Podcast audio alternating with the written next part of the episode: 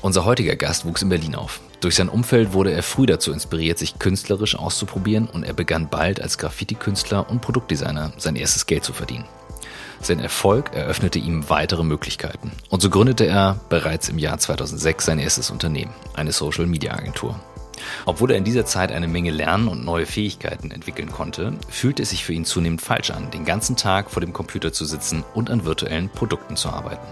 Seit über 20 Jahren arbeitete er nun als Künstler und Designer in den unterschiedlichsten Branchen wie Möbel- und Glasindustrie, Tapeten und Interior, als erfolgreicher Fassadenkünstler und Gestalter hat er außerdem weltweit mehr als 100 Fassaden gestaltet. Er lebt heute abwechselnd in Berlin und New York und er ist bereits seit einigen Jahren auch wieder als Unternehmer erfolgreich. Seine Firma My Postcard ist mit 30 Mitarbeitern und Mitarbeiterinnen international tätig und belegt bereits den ersten Platz als Deutschlands beliebteste Postkarten-App. Seit vier Jahren beschäftigen wir uns nun schon mit der Frage, wie Arbeit den Menschen stärkt, statt ihn zu schwächen. Wie kann ein Thema, das einen so wesentlichen Anteil in unserem Alltag einnimmt, wieder mehr Sinn in unserem Leben stiften? Was können wir tun, damit mehr Menschen das Vertrauen finden, ihrer eigenen inneren Stimme zu folgen? Damit sie ein Leben führen können, das sich an ihren Stärken ausrichtet und damit sie nicht nur das tun, was man so tun sollte. Wir suchen nach Methoden, Vorbildern, Erfahrungen, Tools und Ideen, die uns dem Kern von New Work näher bringen. Ihr seid bei On the Way to New Work, heute mit Oliver Krei.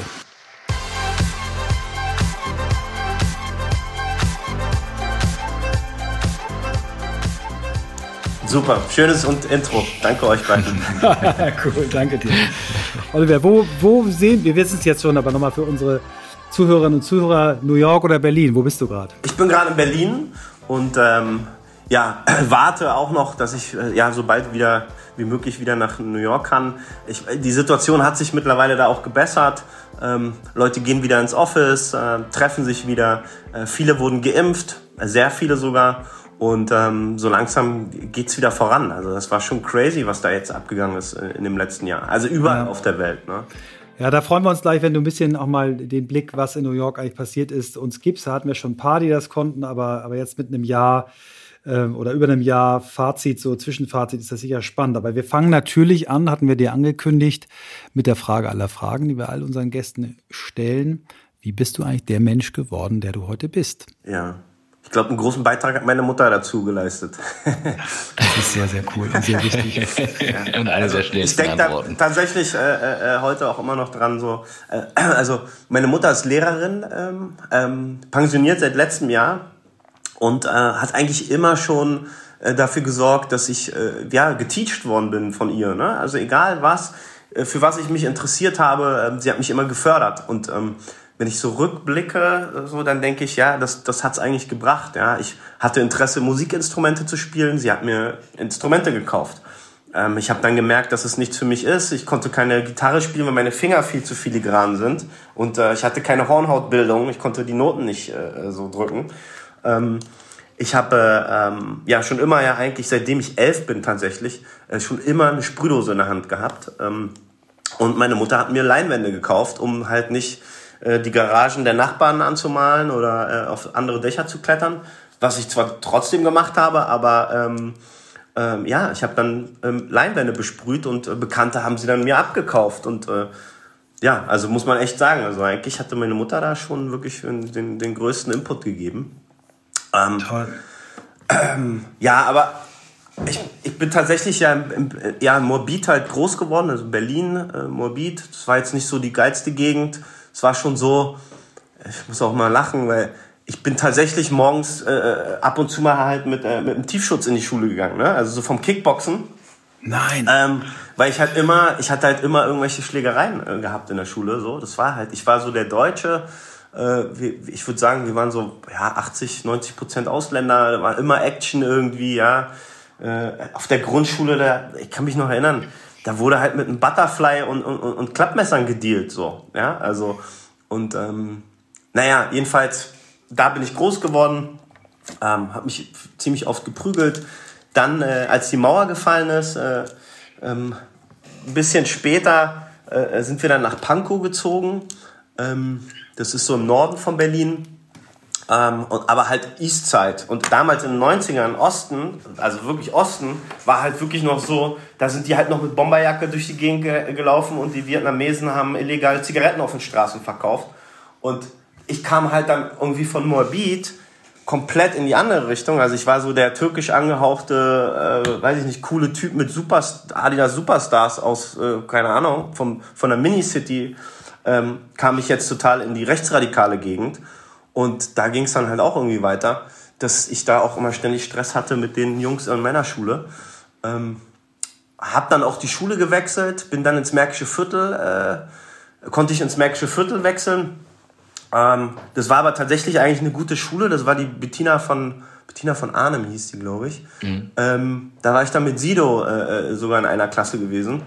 Ähm, aber da war dann alles cool, relax, ja, irgendwie jeder konnte machen, was er will.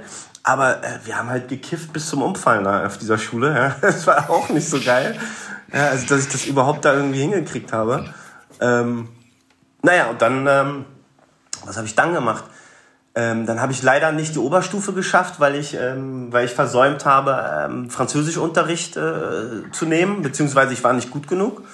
Und ähm, habe mich dann entschieden, aus, ja, eher so aus Langeweile und äh, ja, aus Bequemheit äh, habe ich dann eine, eine, Berufsfachschule für Sozialwesen besucht in Charlottenburg. Und ähm, das war im Prinzip eine Schule, wo du, wo du, wenn du die Ausbildung dort dann machst, äh, eigentlich ein Erzieher wirst. Und da war aber das, das, das Niveau in der Schule war so gering, sage ich mal, dass ich da so gut war. Also ich war so der Einäugige unter den Blinden. Ich hatte nur Einsen und Zweien, obwohl ich da irgendwie gar nicht viel gemacht habe. Und dann meinte mein, mein Lehrer, auch meine Lehrer meinten, hey, das ist hier nichts für dich, du musst irgendwas studieren oder du musst, du, du bist nicht der, der Erzieher hier, so mach was anderes.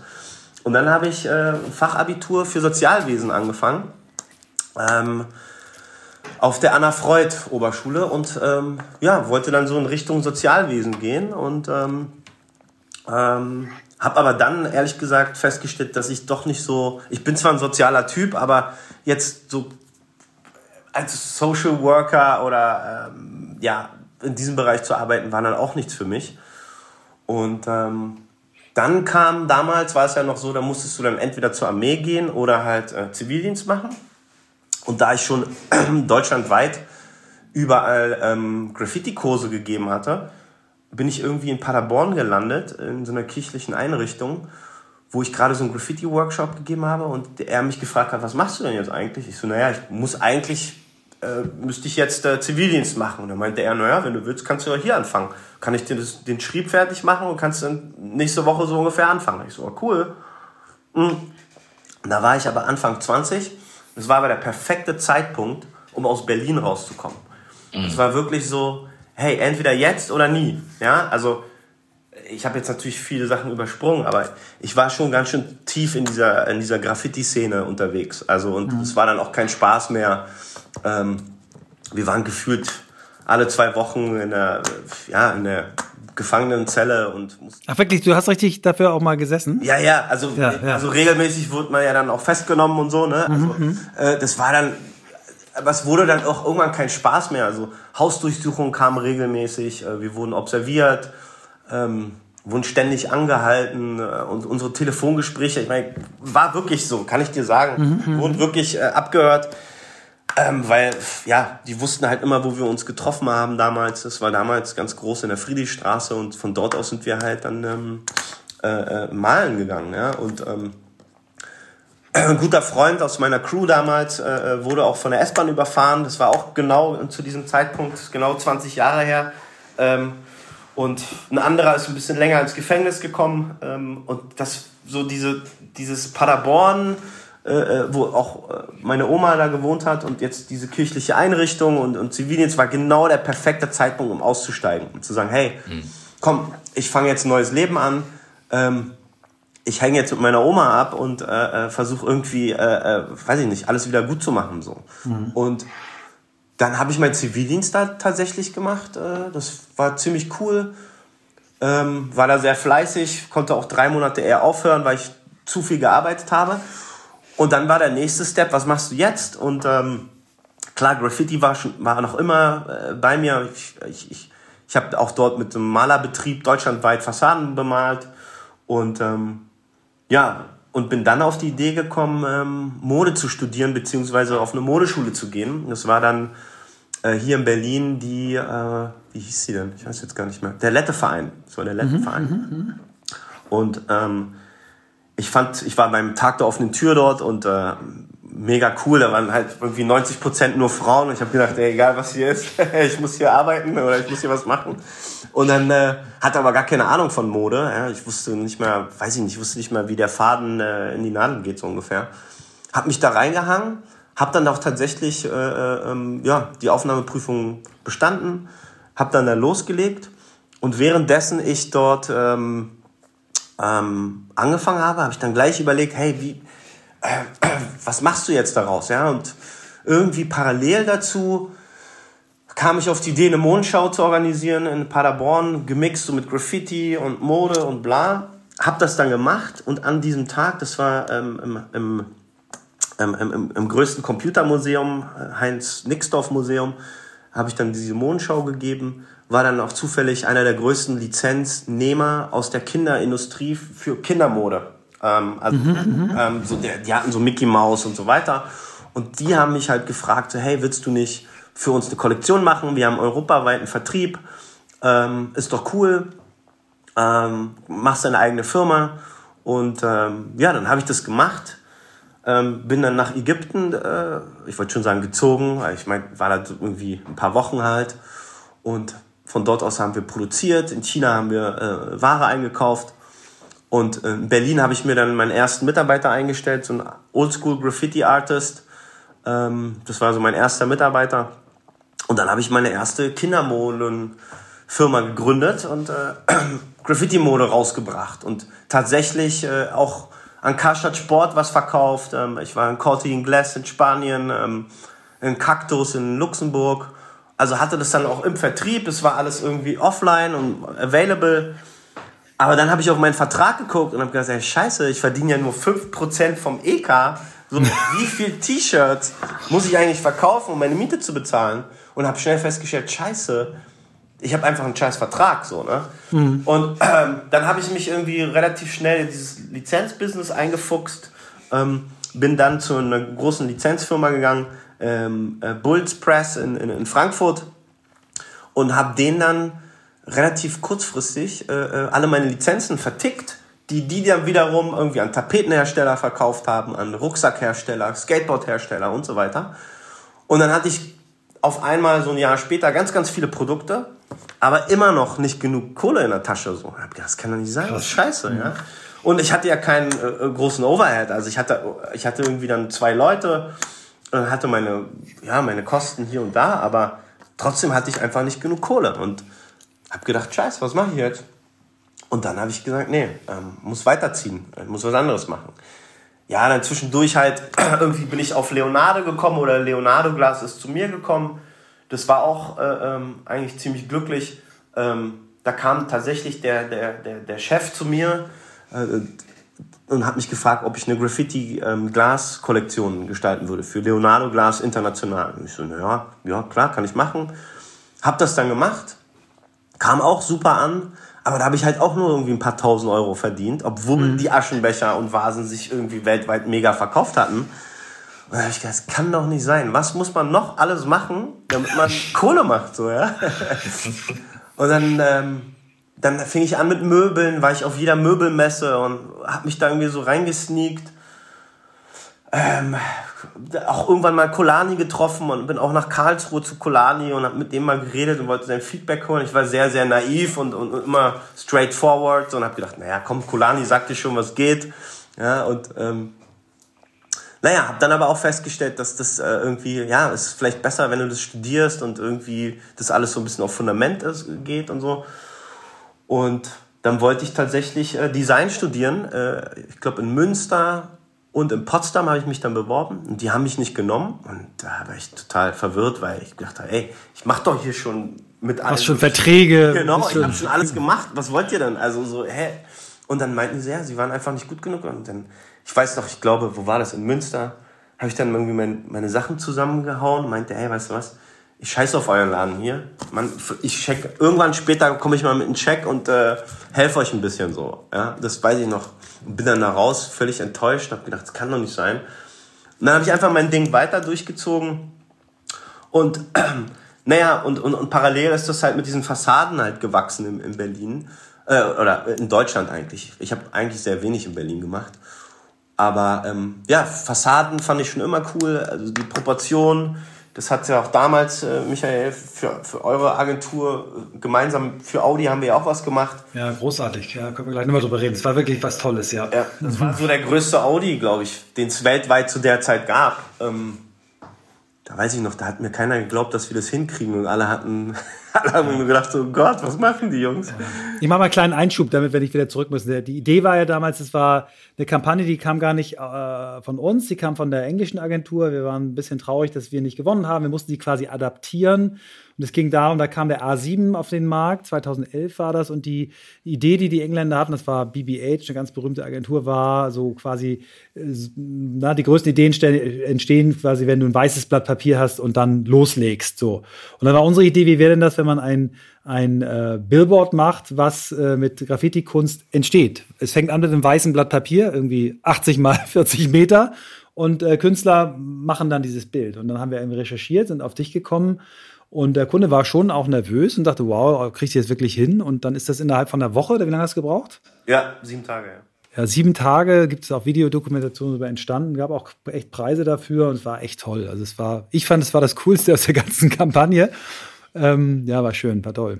Ja. Und dann haben wir es ja nochmal gemacht, in München noch. Ja, ja. Da kam genau. ja, glaube ich, der neue damalige Social Media Chef und wir hatten ja so viel Reach im Internet.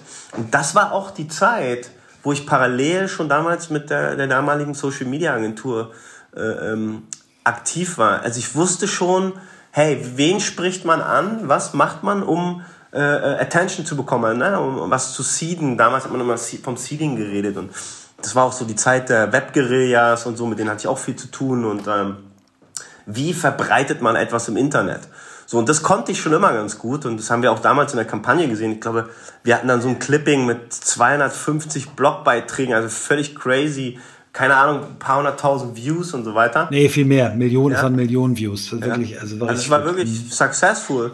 Und das konnte ich halt immer. Und, und ähm, ja, und mir ging es dann auch irgendwann so, hey, ich muss was Eigenes machen. Ja? Nur, naja, mit der Fassadenkunst war es halt schwer zu skalieren. Also das, ich meine, ich hatte wirklich super Aufträge, war immer also fully booked, wusste nicht, wo ich anfangen sollte. Aber das Ding war, ich konnte halt nicht wie bei so einem Malerbetrieb mir einfach zehn Leute einstellen und mhm. sagen, hey Jungs, morgen äh, um 7 Uhr treffen wir uns am Steiger äh, und dann geht's los. Ja, die meisten haben verpennt, äh, kamen drei Stunden zu spät. Ey, Dicky, gestern war ein bisschen länger, tut mir leid. ja, und ich stand dann da irgendwo mit so einem Steiger, der mich irgendwie, weiß ich nicht, also ich, der teuerste Steiger, den ich einmal hatte, der war 3,50 Euro die Minute. Das war in Hamburg. Steiger ist dann, wer hilft, hochzuklettern, ne? Das war, das war ein 70 Meter Steiger. Der hat einfach nur 3,50 Euro die Minute gekostet. Also jede Minute, die du da rumeierst, kostet mich Kohle so. also Fakt ist, ich konnte es nicht skalieren und das hat mich halt in der Kunst genervt. So und mhm. ich habe dann auch so mit ernstzunehmenden Künstlern auch gesprochen, auch aus der Szene oder so Street Art und so hat sich ja auch derzeit auch etabliert.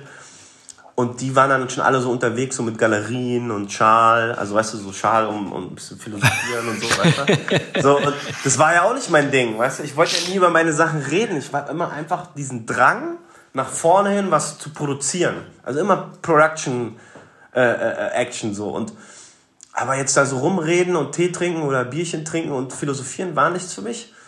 Und deswegen, weiß ich nicht, habe ich mich dann halt nicht dafür entschieden, in die Kunst zu gehen und habe gedacht, okay, ich muss irgendwie was, was, ja, was programmieren. Ich weiß nicht, ich muss irgendwie mit Chinesen und Indern reden äh, und muss was machen. So und ähm, so kam es dann auch. Also ich habe schon immer so kleine Bots äh, bauen lassen. Jetzt kann ich sagen, die Zeit ist, äh, long time ago.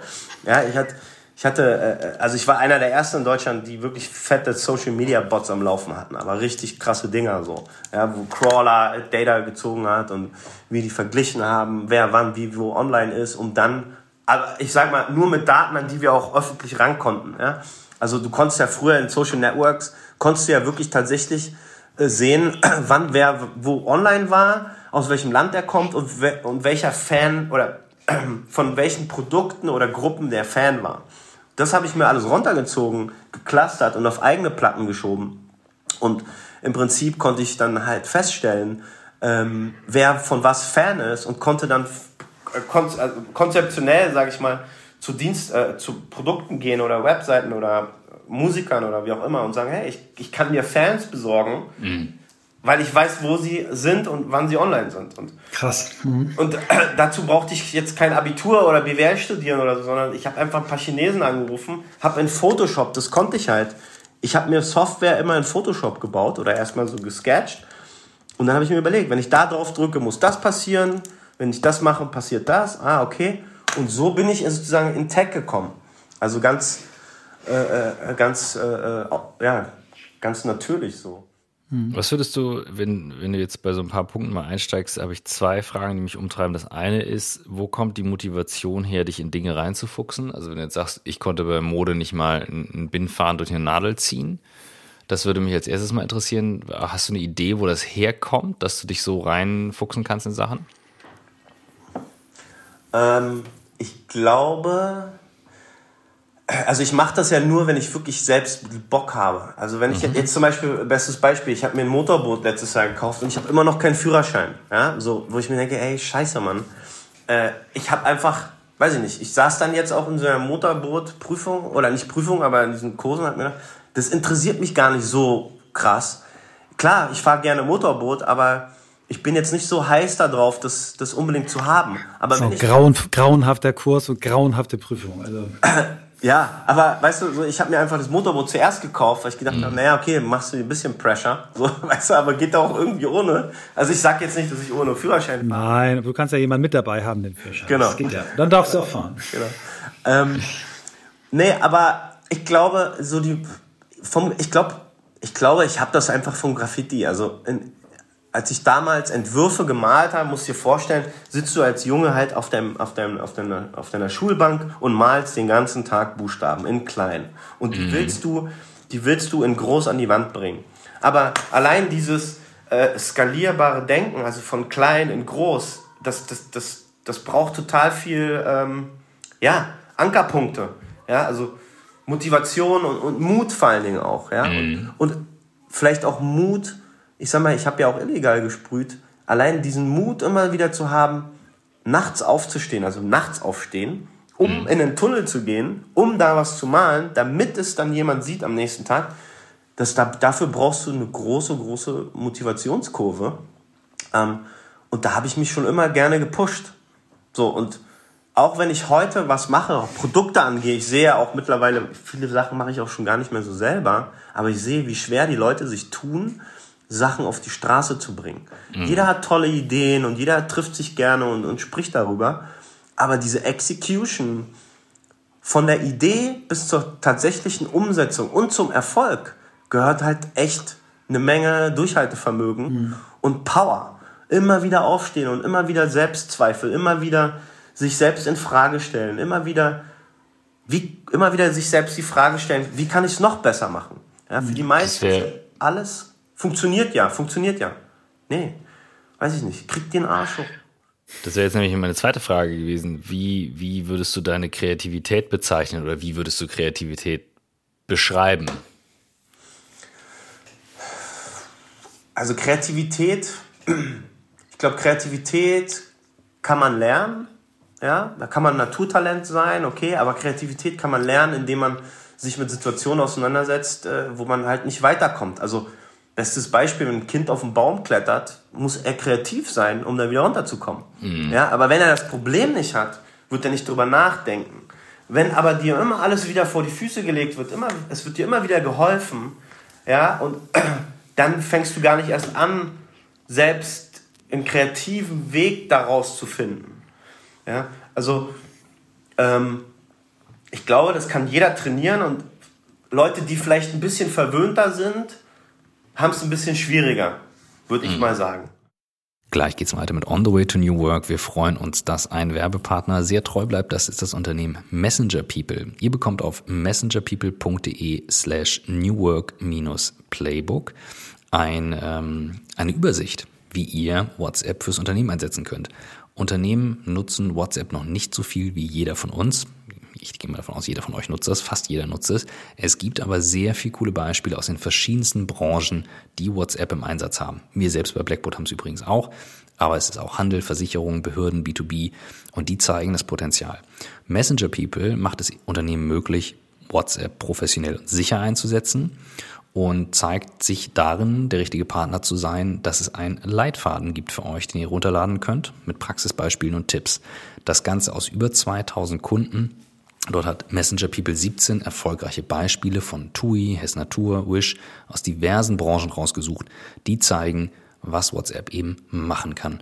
Beispielsweise der Farbhändler Miss Pompadour hat neun von zehn WhatsApp-Chats, die dann zum Kauf führen von neun von zehn dann BMW mit 60 Prozent weniger Anrufen im Service und das Messenger Playbook ist eben ein super Praxisbeispiel, ein super Leitfaden für euren Start mit WhatsApp.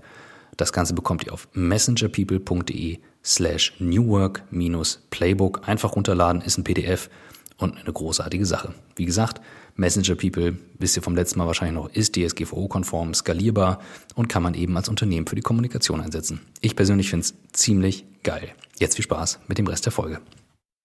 Ich habe einen, einen Punkt, der mich wirklich jetzt auch schon länger, ähm, ich will nicht sagen quält, aber der, der wirklich pocht bei mir. Ich habe einen Patensohn, meinen ersten Patensohn, der auch mehrfach mit der Polizei in Berlin ähm, Berührung hatte, weil er auch äh, gesprayt hat. Ähm, Vater Anwalt, war todesunglücklich und so weiter. Ähm, der hat dann irgendwann geschafft, seine Kreativität eben in, in andere Formen zu kippen. Studium, Beruf äh, und, und macht äh, mit so ein paar abgefahrenen Typen wirklich richtig coolen Hip-Hop. Ähm, aber das scheinen mir Ausnahmen zu sein, dass diese Menschen, die so viel Energie, wie du ja als Sprayer haben musst, so viel Mut und auch so viel kreativen Antrieb, dass die das schaffen, das in eine legale Form zu übersetzen. Mich würde nochmal interessieren, wie das bei dir gelungen ist. Du hast einmal den Schlüsselmoment ähm, Paderborn beschrieben. Du hast am Anfang sehr viel über deine Mutter gesprochen. Wie war so dieses, ähm, ich muss da eigentlich raus, ich will da raus, ähm, ich kann doch meine Kreativität auch ganz anders einsetzen. Also dieser Prozess, den würde ich gerne noch verstehen. Ich glaube, es ist ähm, ganz einfach. Also in einer Subkultur, also wir wachsen ja alle irgendwie in so unseren Peer Groups auf. Ne? So entweder weiß nicht, bist du ein bisschen sportlich orientiert, künstlerisch, musisch, wie auch immer. Und jeder hat dann irgendwann so eine Peer Group. Und wenn du, wenn du dich in der Jugend entwickelst, machst du ja auch Dinge, um in der Peer Group Anerkennung zu bekommen. Ja, du willst ein bisschen besser sein, du willst, dass die Leute jubeln, also soziales Feedback bekommen. So, das Problem, was ich hatte, war, dass meine Peer Group waren halt kleine Mini-Gangster und Kriminelle, Kleinkriminelle, äh, größtenteils, wo es darum ging, äh, äh, ja eigentlich immer der Coolste zu sein, äh, äh, Graffiti an die Züge zu bringen und, und, und das Ding ist halt, wenn du keine andere Peer Group hast, also kein Doppelleben in Anführungszeichen, dann kommst du da schwer raus, weil du willst ja, du willst ja deine Anerkennung haben und wenn du nichts, wenn du keinen anderen Ankerpunkt hast, dann interessiert, du, du lebst in so einer Scheinwelt. Ja, wenn du ein Punker bist, äh, äh, früher waren hier viele besetzte Häuser, das ist ja nicht mehr so wie früher, aber hier war das extrem in Berlin. Dann warst du halt ein Punker und, und hast dich mit den, mit den Zügen und mit den äh, Habits, die die hatten, sozusagen angefreundet. Und, und da warst du ja uncool, wenn du jetzt auf einmal mit einem äh, weißen Golf 1 Cabriolet da angekommen bist und gesagt, hey Jungs, ich hab hier was Neues. Ja, das schöne Erdbeerkörbchen. ja, also, ähm, ja, aber du musst tatsächlich du musst tatsächlich noch eine andere, eine andere Peer Group haben. Und ich glaube, mhm. das habe ich ganz gut gemacht oder das machen auch viele ganz gut, dass du halt mehrere Sachen gleichzeitig. Du kannst ja, du kannst ja, du kannst ja Breakdance machen, aber gleichzeitig kannst du auch zum Flötenunterricht gehen. Ja, klar, passt jetzt vielleicht nicht ganz so zusammen, aber ähm, ich glaube, wir alle sollten darauf achten, dass wir nicht alle nur immer nur in einer Welt leben. Ja, und irgendwie nur mit Superreichen abhängen und äh, weiß ich nicht. Hey, ist auch mhm. mal total cool. Ich habe auch, ich meine, ich, ich, ich, übernachte auch gerne in Fünf-Sterne-Hotels, aber ich habe auch immer gedacht, hey, so ein Camper finde ich jetzt auch mal ganz geil. Ja? Mhm. Habe ich aber noch nicht gemacht. Will ich unbedingt mal machen. Oder ähm, einfach mal wandern gehen. Äh, wandern, wo ich mir denke, hey Mann, äh, wie boring, aber nein, mach es einfach mal.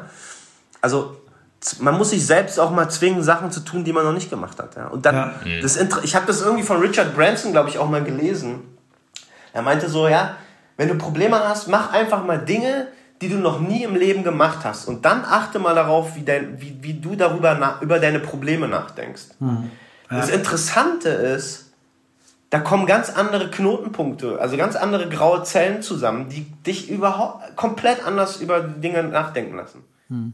Das ist echt das ist abgefahren. Ich habe gerade mit meiner neuen äh, äh, Co-Founderin meiner neuen Firma gesprochen. Die hat eine Habit, die macht jeden Tag irgendwas komplett anders als sonst. Ne, eine, eine Station früher aussteigen, äh, was anders essen, eine andere Hand benutzen. Also immer wirklich, das ist eine Habit, die sie, das mache ich immer. Jeden Tag irgendwas anders machen als sonst. Finde ich total spannend. Ja. ja, aber krass, dass sie das so durchzieht. Ne? Da musst du ja. auch Motivation haben. Man muss es halt. Mhm. Das ist auch, das ist auch eine Sache. Wie, wie lernen wir uns Dinge ab? Oder also wie? Ja. Ich sag mal so, keine Ahnung, wenn also die kleinen Habits kennt ihr selber, ja. Wir haben mhm. unsere Hand immer hier, wir puppeln manchmal oder, oder wir sitzen, wir sitzen krumm, ja. So, aber achtet, wir müssen wirklich mal darauf achten, wie wir uns äh, wirklich tatsächlich äh, selbst wahrnehmen und, und, und äh, auch verändern können, ja? ja. Also allein, wenn du jetzt mal eine Woche lang nur gerade sitzt, was das mit dir auslöst, ja, und oder nur mal Wasser trinken, ja, oder ähm, ja, keinen Zucker zu sich nehmen oder ähm, also ja, aber was du gesagt hast, auch dieses Entlernen, aktiv entlernen, ne? also dass diese Dinge einfach nicht mehr machen, weglernen und, und bevor du wieder was Neues äh, machst. Das ich glaube, das, das glaubt, äh, glauben wir alle, äh, Christoph auch darauf wird es auch ankommen, jetzt was jetzt alles passiert, weil wir müssen so viele Sachen neu und anders machen und lernen und dazu gehört einfach, dass wir bestimmte Dinge von bestimmten Dingen uns auch verabschieden. Ja. Aber noch Warum zu deinem Patenkind, äh, Entschuldigung, jetzt mhm. nee, mal, schließ das erstmal ab. Mhm. Genau, nochmal zu deinem Patenkind. Also er kann sich nur verändern, indem er andere Leute trifft und andere Sachen macht und ja. andere Anerkennung bekommt. Ja. Er, jeder Mensch braucht Anerkennung. Es ist crazy, aber wenn sobald Leute sagen, hey, das ist das hast du super gemacht, dann denkst du, oh cool, dann kann ich das ja, ich kann das ja noch besser machen, ja, so. Ja. Aber wir müssen, wir müssen wirklich, ähm, wir müssen uns mehr loben oder wir müssen uns loben lassen, keine Ahnung. Wir müssen auch mehr loben, ja. Mhm. Ich lerne das auch mit meinen Mitarbeitern. Eins habe ich gelernt, ich kann die nicht so schnell ändern, wie ich mir das wünschen würde, manchmal so, ja. Ich, ich gucke immer ehrlich gesagt so auf die Stärken und sage, komm, hey, wenn die, drei Schwächen versus eine Stärke, hey, ist cool. Lass sie noch stärker werden in dem, wo sie stark sind und dann sind sie super stark. Aber diese Schwächen äh, auszuboxen und, und darüber zu diskutieren, das ist nur so Energy. Ja, das ist so, ich weiß es nicht. Ja, sie sollten sie kennen, damit sie sich Leute holen, die die ausgleichen. Äh, aber du musst, ja, die Zeit, die du verwendest, um, um sie weiter zu entwickeln, solltest du lieber auf die Stärken setzen. Ja, ja, das, ja, das habe ich echt auch gelernt. Ja. Was treibt dich morgens hoch? Was, was, was ist das Ding, wo du sagst, deswegen stehe ich morgens auf? Ähm, also in Europa ist es ein bisschen schwieriger, muss ich sagen. Ähm, also ich sag mal so, in New York war es immer super einfach. Ich war ja drei Jahre jetzt da drüben. Ähm, in New York war es mega geil, weil du bist um sechs aufgewacht aus dem Schock. So, oh shit, ich habe bestimmt jetzt wieder 100 E-Mails. Äh, der halbe Tag in Europa ist vorbei. Fuck, ich muss aufstehen, schnell Kaffee und so weiter. In Europa ist es tatsächlich, wenn du so in der, in der Haupt-Timezone bist mit deinem Team, da musst du schon noch so, ja, okay, ähm, ja, du musst du deine eigene Struktur finden, so, ja, also, ja. Ähm, aber am, im Grunde stehe ich jeden Morgen sehr gerne auf, weil ich einfach, ich habe ein Riesenprojekt vor mir, immer noch vor mir. Also für mich war meine Firma hier ein Projekt, was halt so eine kleine Never-Ending Story geworden ist, aber ich habe wirklich gedacht, kein Scheiß, ich habe gedacht, ich ziehe so, ein, so eine App hoch und mache die in einem Jahr fertig und äh, alles läuft und ähm, ich mache easy. Ja? Mhm. Aber es ist so ein Monster geworden und ähm, ähm, ja, ich habe einfach super viele Sachen zu tun. Ich, ich kann gar nicht. Ich kann nur sonntags lange schlafen. Es geht gar nicht ja. anders. Erzähl doch nochmal die, die Geschichte, damit wir das auch nochmal abgehakt haben und dann kommen wir nochmal auf New York und dann kommen wir nochmal auf andere Themen. Äh, wir haben im Vorgespräch ja auch über dein Büro gesprochen, was du da machst. Auch sehr cooler Shit, also richtig cool. Aber wie, wie kommt man von äh, 0 auf 2 Millionen äh, App-Downloads? Wie, wie geht das und wie bist du überhaupt auf die Idee gekommen, äh, deine Firma zu gründen? Also ich glaube erstmal, ich glaube, ich habe vier Millionen jetzt, hoffentlich. Ja, wow, dann musst du mal deine Texte auf deiner Webseite verbessern. Ja, das ist schon, ja, das muss man, muss man überall was machen. Nee, also sind, ich glaube, es sind sogar über vier Millionen jetzt schon. Ähm, und ähm, 1,3 Millionen ähm, registrierte User, also richtig registrierte User. Ähm, wie kommt man dahin? Ja, am Anfang, am Anfang erstmal deinen ersten Download hinkriegen. Ja, nicht Labarababa, sondern Attacke und äh, hey, ich hatte auch keine Ahnung, wie man eine App baut. Und jetzt mal kein Scheiß. Ich bin online gegangen und habe nach einem Postkarten-App-Programmierer gesucht. Ja, also so naiv bin ich da gewesen. Ja. So, und habe gedacht, so, naja, ist so Big Business. Da muss da einer da sein, der das schon mal gemacht hat. Und tatsächlich mhm. habe ich einen gefunden in Stuttgart, der das dann gemacht hat. Und äh, den habe ich angeschrieben und mit dem habe ich dann die erste App äh, gestaltet. Also früher war das ja, das war ja ganz rudimentär. Das war ja, da hat man sich zusammengesetzt, was will man machen. Und da war, war tatsächlich der Entwurf, den ich dann in Photoshop gemacht habe, wurde dann so umgesetzt irgendwie halbwegs. Und da äh, nichts mit äh, äh, High-End Product Software hier, UI, UX, whatever, shit. Gab's da alles gar nicht. Ja? So. Und dann saß ich da mit dem Typen und hab ein halbes Jahr mit dem da rumgedingelt, bis dann meine App online war. Und dann haben wir die online gestellt und dann habe ich gedacht, okay, jetzt geht's los. Weißt du? Und dann hast du die hochgeladen und alles auch mit, ich meine, das ist, ist ja bei mir nicht nur digital, ich musste ja vorher auch das mit dem Printen und so alles äh, auch an den Start kriegen. Ähm, Fakt das war dann da oben und dann ist erstmal gar nichts passiert. Ja? Also dann, äh, weiß ich nicht, da kannst du erstmal alle deine Freunde anrufen und jeden eine SMS schicken und hey, wollt ihr mal meine App downloaden? Du bist ziemlich am Arsch. Ja? Also, ähm, und Werbebudgets und so, davon hatte ich alles, hatte ich überhaupt noch keine Ahnung und ähm, wusste auch nicht, ja, was, wie, soll ich jetzt eine Google AdWords schalten auf eine App? Ähm, das war damals auch noch mal ein bisschen anders. Ja, aber einfach anfangen. Ja, einfach was online stellen und dann mal gucken. Ja, und dann aber halt auch die Eier haben, weiterzumachen und jetzt nicht den, den, den, den Kopf in den Sand zu stecken. Mhm. Ähm, da gab es schon viele Phasen, wo ich gedacht habe, oh Gott, ey, wie soll ich das denn hinkriegen? So, ja? Irgendwie mit drei Postkarten am Tag, dann waren es zehn, ja scheiße, zehn Karten, man. Zehnmal, damals war 1,50 Euro oder 2 Euro, sagen wir mal 20 Euro, 10 Euro Marge, ja, fuck, weißt du? Kannst nicht von leben. Das war wieder wie früher mit den, äh, genau. ja, mit den Tellern. Für 10 Euro äh, mein Auto gestiegen, in die Druckerei gefahren äh, und dann einen Briefkasten und hab die dann selber in den Briefkasten geschmissen. Und das ist wirklich so, das ist keine Story so, ja. Ich hatte einfach null Structure. Ich hatte keinen einzigen Mitarbeiter. Ich hatte kein Backend. Ähm, ich habe auch nicht gedacht, dass ich mal ein Backend brauche. Ich wusste auch ehrlich gesagt nicht so genau, was ich damit machen soll, aber ähm, das war schon hart. Aber das mhm. war, das war, das war, das war die harte Realität. Ja? Ähm, so, und dann ging das so Step by Step. Ich habe nicht aufgegeben. Ich habe meine Kontakte angerufen, habe bei der Bildzeitung angerufen. Ja, okay, hier irgendwas hingekriegt. Blogger angeschrieben. Ich habe Flyer verteilt an der Eastside Gallery, weißt du? Einfach Flyer verteilt. Ey, download die App. Hier kannst du Foto machen, kannst du Postkarte schicken. Ah, okay, alles klar. Ja, hab das aber auch nicht getrackt. Aber egal ich weiß ich nicht, ich bin in die Kioskläden reingegangen, habe gesagt, ey, wollt ihr hier Flyer haben? Könnt ihr euren Leuten schenken? Was weiß ich. Alles irgendwie gemacht. Und ähm, ja, so Step by Step. Gab es damals viele Wettbewerber, als du lustig ja, hast? Ja, ja, ja, ne? Also mein Geschäftspartner meinte auch, hey, yo, sind 30 Leute hier unterwegs, wie würdest du das schaffen? Ich so, Mann, ey, scheiß auf die. Äh, das sieht alles scheiße aus, was die da machen.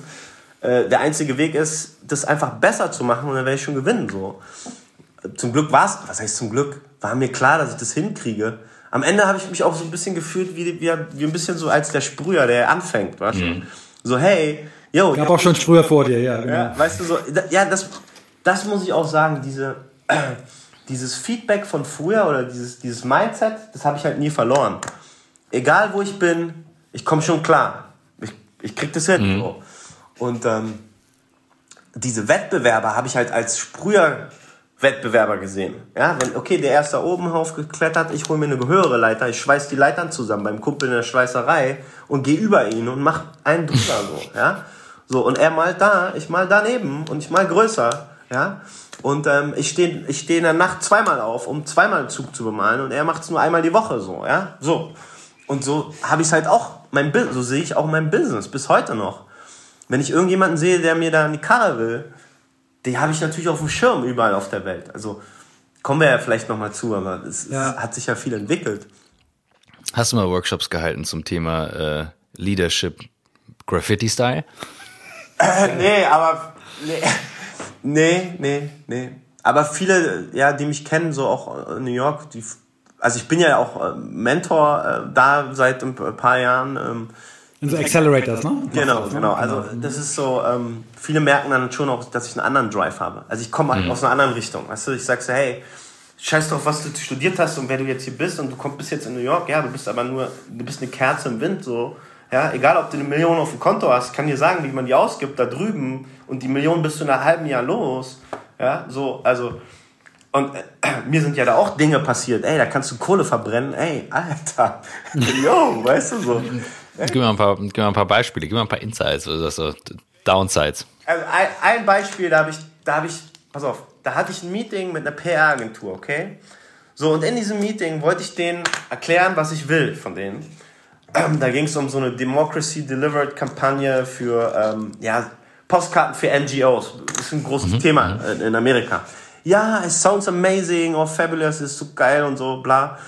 Und ja, wir würden gerne für dich arbeiten und äh, dein Sportschuh, du siehst super aus, machen wir alles und so. Ich so, okay, lass uns einen Contract machen. Ähm, ich bin bereit, euch schon mal 10.000 Dollar zu geben, also ne, für die ersten Sachen. Und das würde ich gerne deckeln. Ja, ja, kein Problem, easy. Zum Glück äh, äh, eine bekannte Anwältin hat mir noch geholfen, hat das alles safe gemacht. So, und dann gehe ich in diese Meetings, es waren echt so zwei, maximum drei Meetings. Dann kommt eine Rechnung von 25.000 Dollar äh, wo ich gedacht habe, hä, warte mal, wir haben doch gesagt 10.000, wir hatten noch nicht mal besprochen, wann es losgeht oder so, sondern einfach nur so Kaffee-Meetings, weißt du, so treffen, ein bisschen labern, philosophieren. Da hatten die jede Stunde mit über 400 Dollar pro Typ, der da drin saß, abgerechnet und auch noch hier ein bisschen äh, Denkarbeit abgerechnet und dann hatte ich 25.000 auf der Uhr. Da habe ich gedacht, hey Leute, wen wollt ihr verarschen? Und ähm, Fakt ist, der Vertrag äh, war ja nicht anfechtbar, also 10.000 waren safe. Die waren dann weg und ich hatte gar nichts. Ich hatte zwei mhm. Meetings und drei Kaffee gehabt. Ja, also. Krass. In New York musst du echt aufpassen. Also da kannst du halt auch, da kann auch jeder alles chargen, was er will, so, ja. Und wenn du denkst, der ist teuer, dann denkst du auch, dass er gut ist. Aber am Ende, mhm. ja, es ist einfach, es, ich würde sagen, es ist einfach mindestens sechsmal teurer, alles, was du machst, egal. Mhm.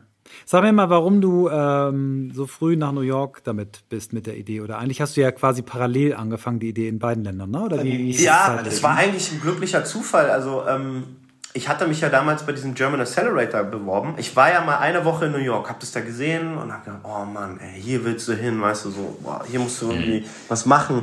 Und dann habe ich diesen German Accelerator äh, äh, gesehen und hatte mich dann da beworben und habe tatsächlich dann in Frankfurt äh, 2000, Ende 2016 da gewonnen. Also ich bin fast vom Stuhl gefallen, weil da waren irgendwie nur so Robotics und äh, yo, meine Company ist Silicon Valley und wir machen schon Firmen. Und ich kam halt mit meiner Postkarte da um die Ecke und habe gedacht, ey, ich, ich, kann gar nicht gewinnen. Ja?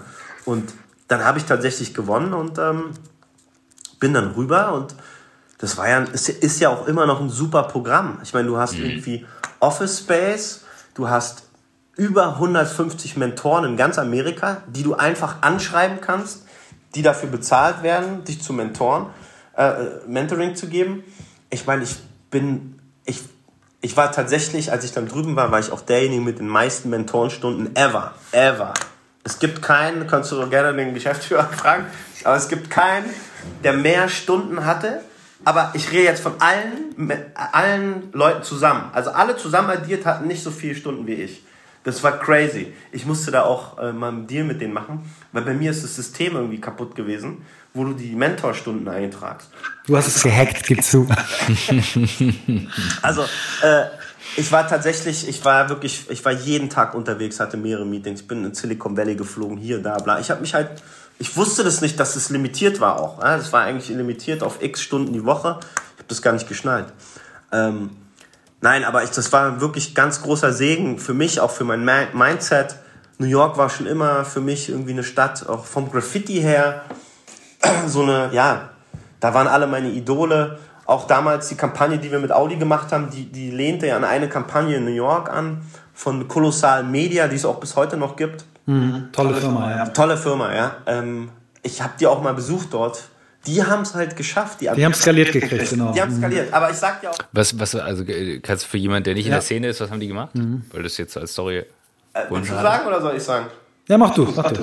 Äh, Kolossal Media waren, waren im Prinzip zwei Typen, die gesagt haben, hey, wir machen, wir vermarkten jetzt Street Art und wir machen es professional.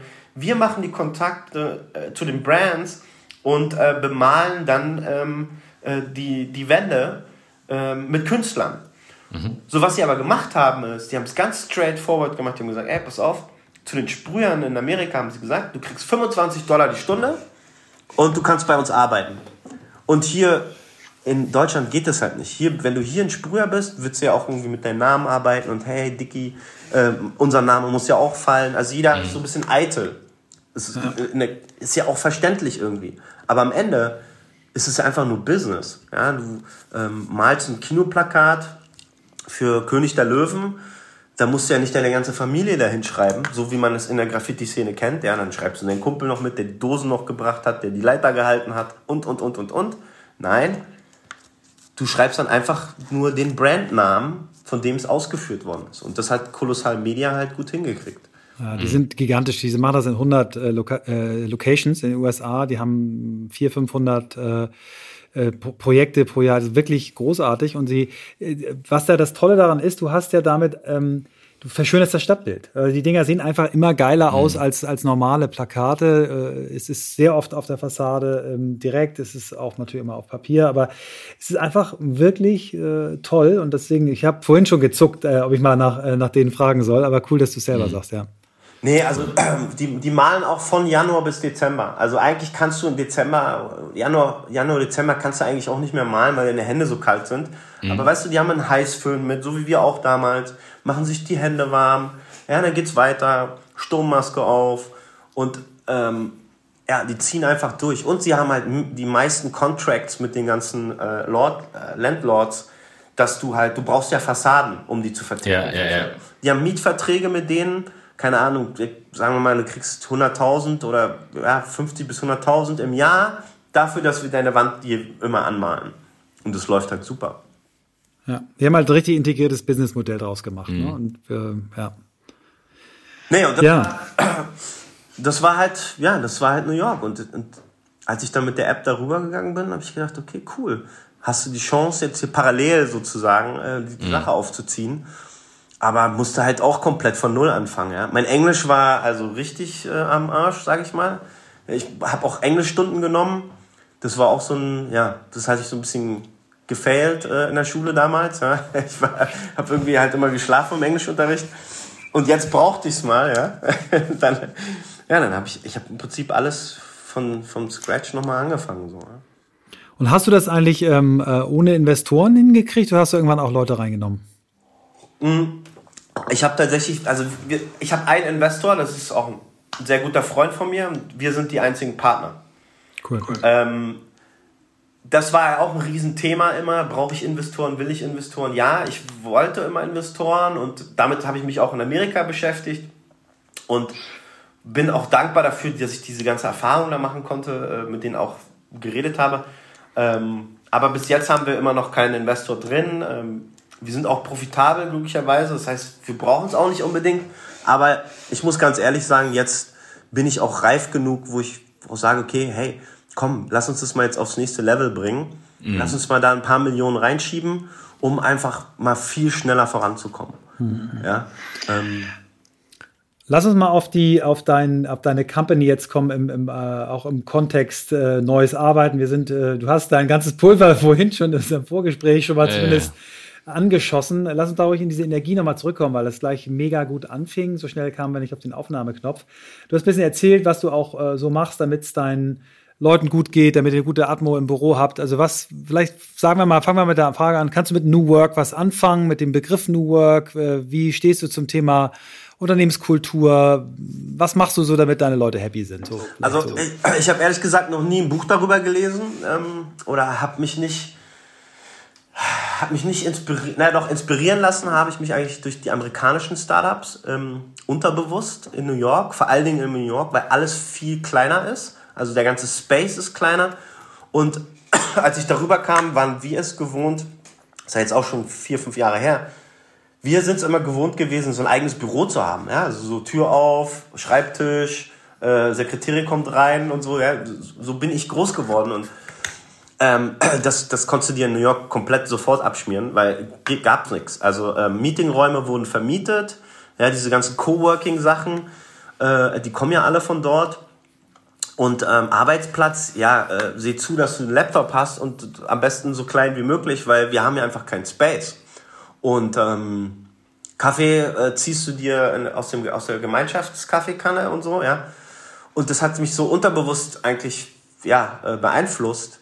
Und ähm, hier auch in unserem Büro, ich glaube, wir haben hier so 250 Quadratmeter oder so, haben wir eigentlich Step by Step immer versucht, irgendwas besser zu machen. Ja, irgendwie Schallschutz, äh, Materialien verwendet, damit du den anderen nicht hörst. Wir haben eine kleine Telefonzelle eingebaut, um ein bisschen mehr Privacy zu haben.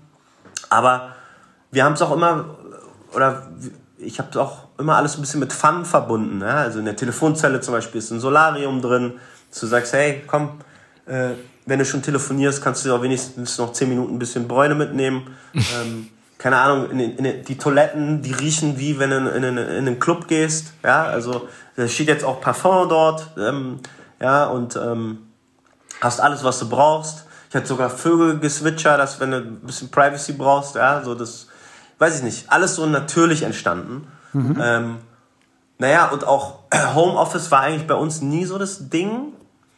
Wobei wir sagen, ja, bevor Corona war es natürlich nicht so extrem, ist auch klar.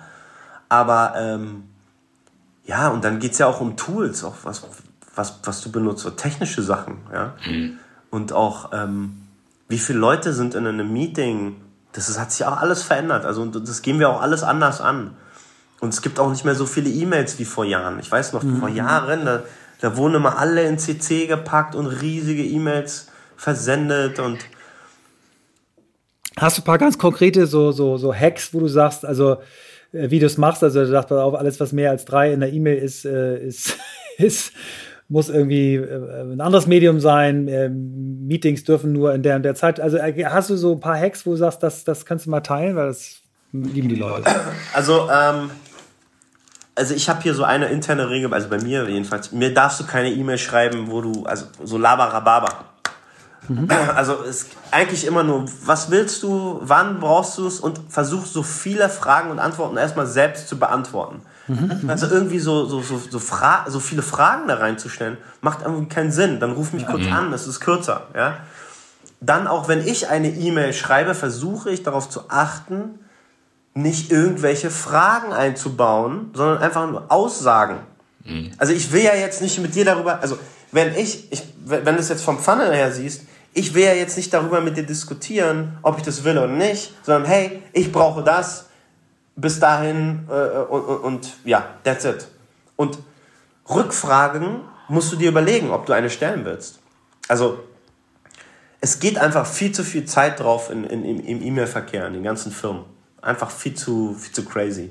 Mhm. Ähm, wir sind hier gerade am, ich stelle gerade fest, wir knacken gerade die Stunde. Ähm, mich umtreibt doch nochmal ein Thema, äh, um aus der Graffiti-Zeit zurück in die Jetztzeit zu gehen, wo ich denke, so, wenn du so Sachen beschreibst, äh, und du hast Team-Sachen gemacht, du hast auch mit Leuten gearbeitet, die eher unzuverlässig sind oder es hat nicht funktioniert. Was waren aber die erfolgreichsten Sachen, die ihr im Team gemacht habt und warum, warum haben die funktioniert? Vielleicht auch Dinge, die unter hohem Druck, Risiko erwischt zu werden, was auch immer funktioniert haben.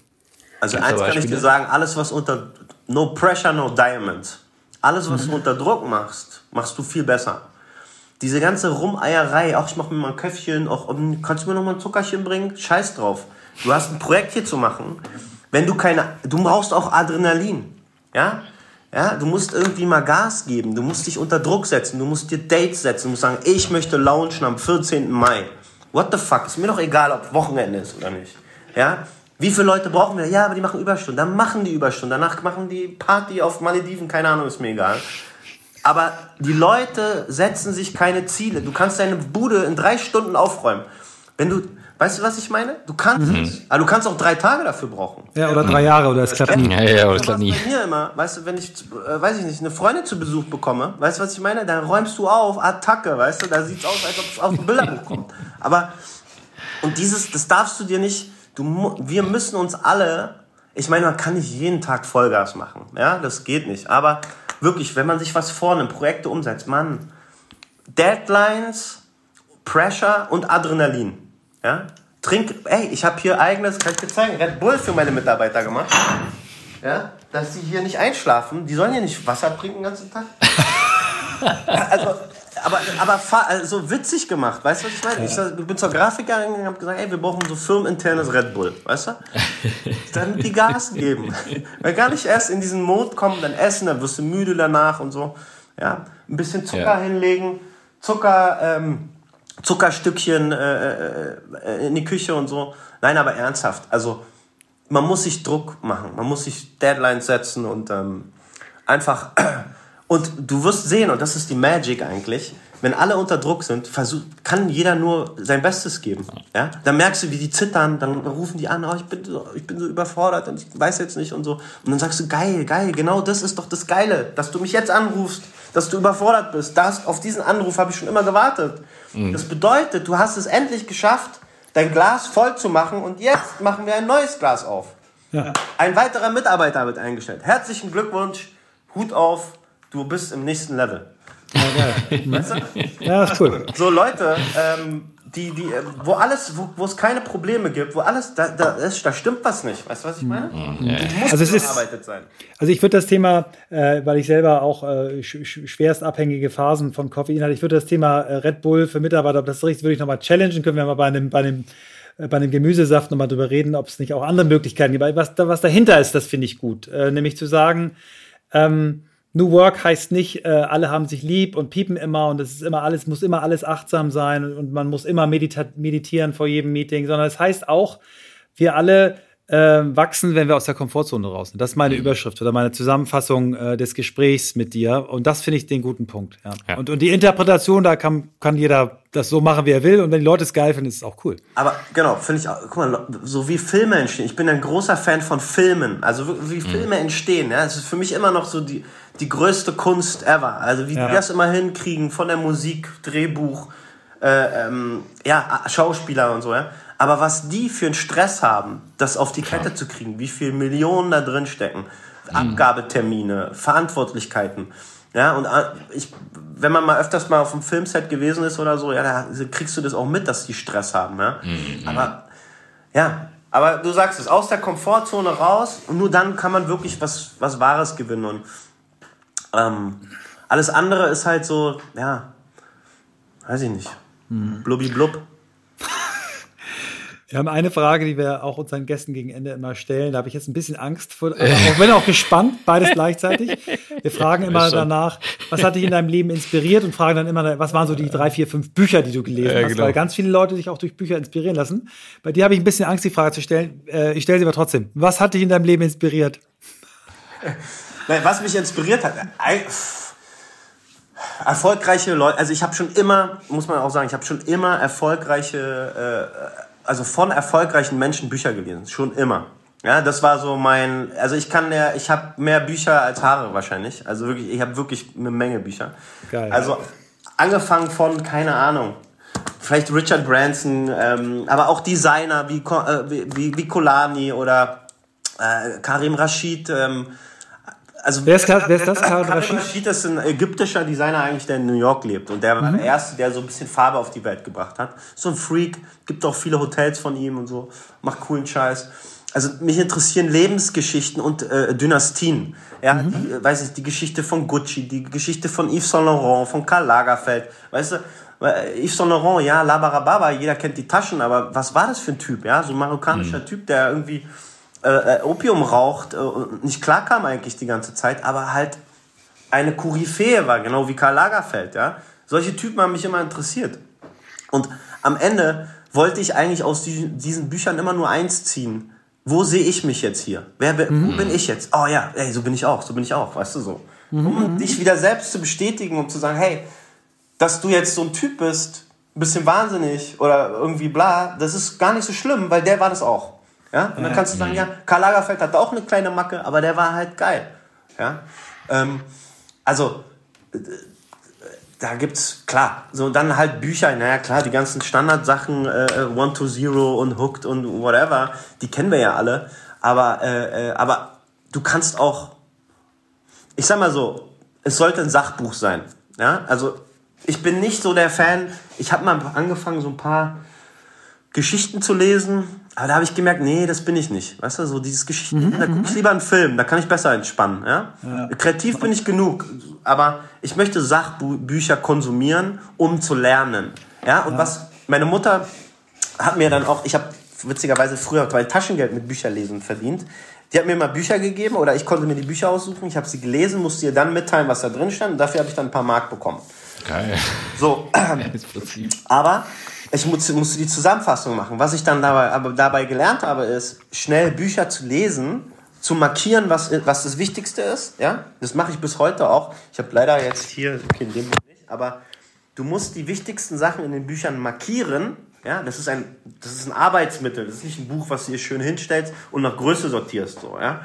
Sondern du, markiere die Sachen, die wichtig sind und dann liest das Buch nochmal irgendwie zwei, zwei, drei Monate später oder ein Jahr oder fünf Jahre später. Ey, das ist der Hammer. Ja? Und so lernst du dann auch irgendwie schnell zu lesen. Also ich wüsste jetzt nicht, wo ich Sehr cool. Nein, geil. Aber es ist super schön zu sagen, dass du im Wesentlichen von Biografien auch äh, dich erst inspiriert. Das ist toll. Und hast ja tolle Namen genannt. Also äh, Mission completed. Vielen Dank. gut, gut. Jetzt kommt unsere äh, Abschlussfrage der Abschlussfragen. Christoph, mach du sie, hau du sie doch mal raus, weil sonst mache ich es immer. Oder findest, du sie doof, ne? Nee, ich, ich habe mich jetzt so eingegroovt, dass jetzt, jetzt und jetzt kommt die Bucketlist. Okay, okay. Ach, die Bucketlist. Oh. Die Bucketlist. Und zwar äh, eine Sache, die du noch lernen möchtest, eine Sache, die du noch erleben möchtest und eine, die du noch geben möchtest. Das sind drei Sachen. Also eine Sache, die ich noch lernen möchtest, außer dein Sportbuchführerschein. Ja, warte, muss ich überlegen. Eine Sache erleben und eine Sache geben eine Sache lernen. Ich möchte noch mehr. Ja, das ist jetzt vielleicht auch wieder. Das ist alles zu Business gedacht immer. Na, scheißegal, hau raus. Was, was ja, oben also liegt. Ich möchte egal. noch mehr über Rhetorik lernen. Ja, da gibt es einfach zu wenig Fachliteratur. Das ist wirklich so. Ja, diese kleinen 3-Dollar-Bücher da, Körpersprache und Sami Malcho, das kenne ich schon von den 90ern. Ähm, also Rhetorik finde ich interessant. Also Wahrnehmung von sich selber zu anderen.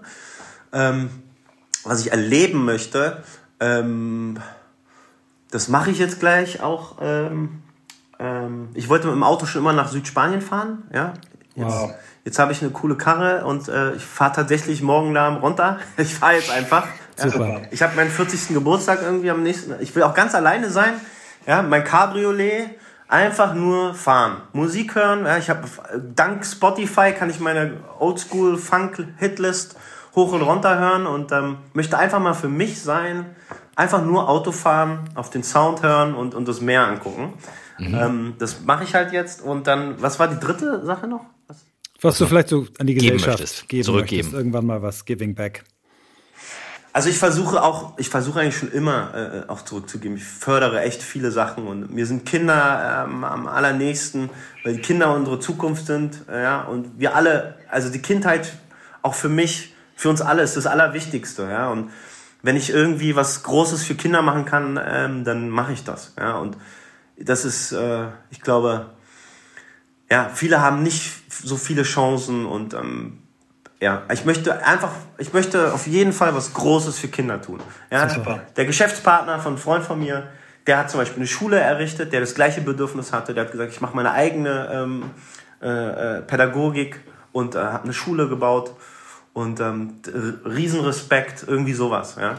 Toll. Ähm, Christoph hat äh, neulich, wir hatten eine ganz tolle Frau bei uns im Podcast, äh, Amy Edmondson, so eine ganz wirklich abgefahrene Harvard-Professorin. Äh, und da hat er zum ersten Mal eine, eine, Frage rausgehauen und hat sie gefragt, mit welchem Leader, äh, also welcher Führungspersönlichkeit aus der Geschichte, die nicht mehr lebt, würdest du gerne einen Tag verbringen? Und ich würde das gerne auf deinen Space erweitern, auch auf den Kreativspace, muss keine Führungskraft sein, aber wer wäre der Mensch, der nicht mehr lebt, äh, mit dem du jetzt einen Tag verbringen dürftest? Karl Lagerfeld. Geil. Also, das, der Typ ist einfach nur Wahnsinn, so, ja. der, das sage ich auch immer, der hatte so Sachen gesagt, so, hey, der hatte irgendwas am Montag gesagt, am Freitag hat die Presse ihn darauf äh, angesprochen, dann meinte er, das habe ich Montag gesagt, heute ist Freitag, was ist ihr Problem? So. Aber genau der Typ hat's drauf. Und weißt du, was das Besondere an Karl Lagerfeld war? Der war so, und das, das versuche ich auch zu, oder das müssen alle, vor allem Tech-Entrepreneure, äh, noch mehr lernen, oder wir alle müssen daran arbeiten. Wir müssen vor der Zeit immer denken. Mhm. So, und Modedesigner, der macht ja seine Mode nicht, der, der geht ja auf, der ist ja, du musst dir ja vorstellen, du gehst ja immer auf eine Stoffmesse. Von der Stoffmesse aus weißt du, was in der Zukunft kommt. Und wenn du einmal die Zeit eingeholt hast als Designer, bist du vor der Zeit. Und er war immer vor der Zeit. Und alle haben ihn bewundert, aber am Ende war es für ihn das Einfachste der Welt. Wir, wenn wir einmal uns überholen, einmal, einmal allen voraus sind und einfach am Ball bleiben, sind wir immer voraus. Mhm. Ja? Und das, das deswegen würde ich gerne mal mit ihm da ähm, so einen Tag verbringen, auch wenn er nicht mal am Start ist, aber ähm, wie komme ich vor die Zeit? Geil. Oliver, ein unfassbar geiler Ritt durch dein Leben. Ich bin total geflasht und inspiriert, auch mal ähm, so ein paar Sachen zu hören, die wirklich out of the box sind, äh, die ich noch nicht wusste über dich. Ähm, Hammer. Vielen, vielen Dank. Michael, nee, hat mir auch Spaß gemacht und hat mich sehr gefreut. Ähm, ihr macht das sehr professionell. Ich drücke euch da die Daumen und ähm, macht da auch einfach weiter, weiter, weiter. Top. Ja. Danke dir. Nee, war, kann ich auch nur sagen. Wirklich geil. Auch äh, das kreative Herz lebt auf. Super. Danke dir. Lasst uns creative bleiben, ja. Und ähm, es geht noch so viel, vor allem jetzt. Wir sind in der besten Zeit. Durch dieses Kreative können wir mit dem Tech noch, das, damit können wir was verändern. Scheiß auf die Leute, die es programmieren können. Das ist nichts. Das sind nur die Bauarbeiter. Aber wir sind die Architekten mit der Erfahrung. Weißt du, was ich meine? Auf jeden Fall lassen wir das noch drin. Das ist sehr cool. Nein, aber ist doch wirklich so. Also ich, ich könnte es auch drin lassen. So ist ja. es auch. Ja, ja, die Techies denken immer, die wären die Kings. Scheiß drauf, denen haben wir nur gesagt, was sie machen sollen. So. Ja? Cool. Also cool bleiben. Also ähm, gleich mal für den Nachklapper, Michael. Ähm, du weißt, dass ich größter Karl Lagerfeld bin. Oder? Das weiß ich. Weiß ja, es nicht. Das weiß ich doch. Ja, dann äh, würde ich mich jetzt auch einreihen für einen Kontakt zu Oliver oder schlage vor, wir holen ihn in den Podcast. Das machen wir. Weil ja. ich hatte doch mal die Idee, warum machen wir nicht mal eine Folge mit einem Verstorbenen? Ja, du hast jetzt aber einen kleinen, äh, kleinen Hangover- oder Spillover-Effekt oder Anschlussfehler gemacht, weil das, was wir, was wir da besprochen haben, können unsere Zuhörerinnen und Zuhörer ja gar nicht wissen. Also ich habe gesagt, dass ich einen Patensohn von Karl Lagerfeld kenne und angeboten, dass genau. wir äh, die zusammenbringen und beides mache ich. Ähm, ich bringe die beiden zusammen und hole ihn zu uns in den Podcast. Ja, aber ich habe da, also ich habe Oliver mal tatsächlich getroffen, ähm, ohne äh, zu wissen, dass er Patensohn ist. Und, den anderen ähm, Oliver, auch nochmal wichtig, ne? Es ist nicht der Oliver, richtig, den wir heute nee, im Podcast Oliver Papst, genau. Oliver Papst. Und ähm, aber Ewigkeiten her, also nochmal gesehen. Ja. Und ähm, wie gesagt, die, die, die Passion, und das wäre jetzt mein Punkt für Karl Lagerfeld, die teile ich. Also ich gucke regelmäßig Karl Lagerfeld-Videos auf YouTube. Ich oute mich jetzt hier. Habe damals seine Biografie gelesen, alle seine Dokus gesehen und ähm, fand dieses Gesamtkunstwerk groß. Und als er das dann am Ende sagte, dachte ich so, ah, da ist derselbe Antrieb aufstehen, ja. machen, schaffen, drauf scheißen, ja. weitermachen und so. Und das, ähm, das äh, bewundere ich, das finde ich richtig gut. Und so sein, sein Ding durchziehen. Das kombinieren mit der Berliner Schnauze, nicht wie Lagerfeld das hatte mit dieser schnellen Hamburger Schnauze von seiner Mutter, dieses hohe Redetempo. Ähm, ja, richtig äh, ein schöner Ritt. Ja, ich kann das äh, nur bestätigen. Ähm, ich war schwer begeistert ähm, und, und was mir wirklich auch so gefällt, äh, jemanden mal zu haben, der das auch so offensichtlich, was bestimmte Dinge angeht, auch anders sieht ne? und äh, da auch ein bisschen mehr pushy ist, als ich es vielleicht bin. Also ich nehme da ganz viel für mich auch persönlich mit und äh, dieser innere Antrieb, diese klare, der klare Kompass, der sich für mich durch sein ganzes Leben durchzieht, äh, den hat er echt toll rübergebracht und ich bin glücklich und dankbar, dass wir ihn heute bei uns hatten.